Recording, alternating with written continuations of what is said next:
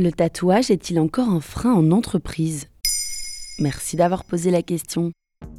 Selon un sondage IFOP de 2018, plus de 7 millions de Français sont tatoués et il existe plus de 4000 salons de tatouage dans le pays. Un chiffre qui ne fait qu'augmenter d'année en année alors que cette pratique se démocratise.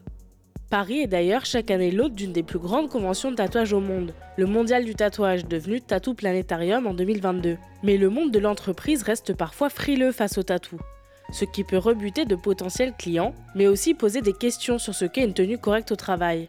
Que dit la loi quant au tatouage au travail? Il n'y a pas réellement de loi sur cette question.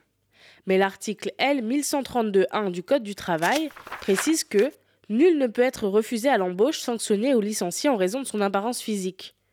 Cela protège en partie les employés, mais les litiges restent difficiles à prouver, surtout dans le cadre d'un entretien d'embauche, où l'on peut vous donner n'importe quelle raison pour vous refuser un poste. Néanmoins, et toujours selon le Code du travail, un employeur peut imposer des contraintes vestimentaires à ses employés. Celles-ci doivent se justifier par la nature des tâches à accomplir en poste. Y a-t-il des métiers où il est encore difficile d'arborer un ou des tatouages? En fait, on ne peut pas parler de corps de métier entier où le tatouage est prohibé. C'était le cas jusqu'en 2018 pour les policiers et les gendarmes, mais c'est terminé, et ils peuvent maintenant montrer leur tatouage tant que ceux-ci ne constituent pas un signe d'appartenance manifeste, à un parti politique par exemple. Aujourd'hui, on peut dire qu'en général, dans les métiers où l'on est en contact avec le public et où l'on doit rester neutre, le tatouage sera moins toléré, mais cela dépend grandement de la politique des entreprises. Chez Air France, par exemple, les stewards et les hôtesses n'ont pas le droit d'avoir des tatouages visibles.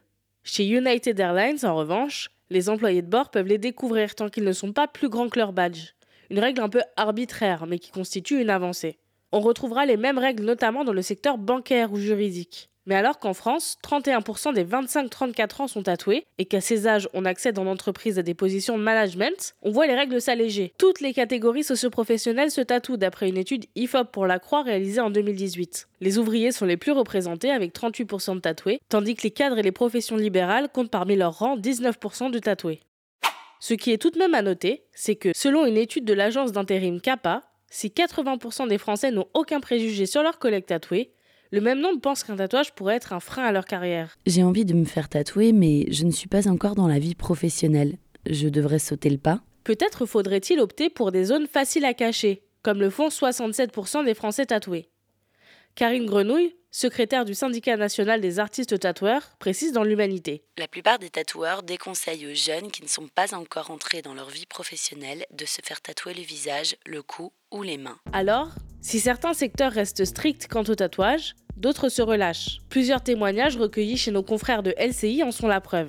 Ingénieurs, commerciaux, tous sont tatoués et ne subissent pas de discrimination professionnelle. Voilà en quoi le tatouage peut être un frein en entreprise. Maintenant, vous savez, un épisode écrit et réalisé par Maël Diallo. Ce podcast est disponible sur toutes les plateformes audio et pour l'écouter sans publicité, rendez-vous sur la chaîne Bababam Plus d'Apple Podcast.